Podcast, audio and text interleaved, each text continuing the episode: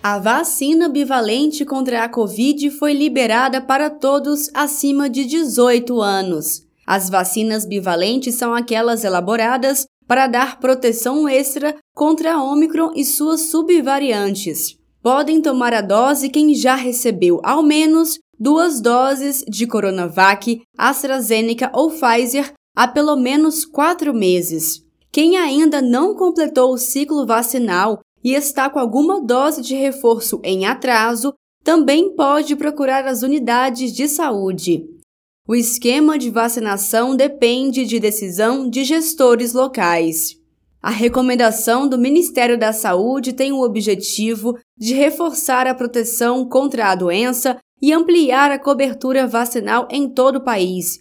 Cerca de 97 milhões de brasileiros e brasileiras podem procurar as unidades de saúde nesta etapa, que faz parte do movimento nacional pela vacinação a ministra da Saúde, Nízia Trindade, alertou para informações falsas sobre a vacinação e orienta que a população busque informações nos canais oficiais. Vacinas salvam vidas. Nós temos que, de uma maneira muito clara, combater o negacionismo em relação a essa proteção dada pelas vacinas e as fake news, que infelizmente têm sido veiculadas de uma forma irresponsável e criminosa. As fake news são uma ação contra a saúde pública, afirmou o ministro da Secretaria de Comunicação da Presidência da República, Paulo Pimenta, ao desmentir um vídeo que dizia que o presidente Lula não tinha recebido a dose bivalente. Então, uma ação contra a saúde pública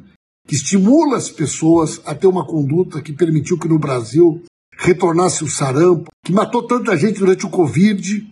Então, essa ação é uma ação criminosa, é uma ação covarde. O presidente Lula está incentivando e o governo está fazendo uma grande campanha para que o Brasil volte a ser uma referência mundial da vacinação. Chega de mentira, chega de fake news, chega de fazer com que as pessoas percam a vida por conta da irresponsabilidade criminosa dessa gente que despreza o Brasil, despreza a verdade e despreza o nosso povo. Para Lula, tomar vacina é um gesto de responsabilidade. A declaração foi feita durante o lançamento da campanha nacional de vacinação, quando recebeu a dose pelo próprio vice-presidente, Geraldo Alckmin, que também é médico. Vocês sabem que não querer tomar vacina é um direito de qualquer um, mas tomar vacina é um gesto de responsabilidade.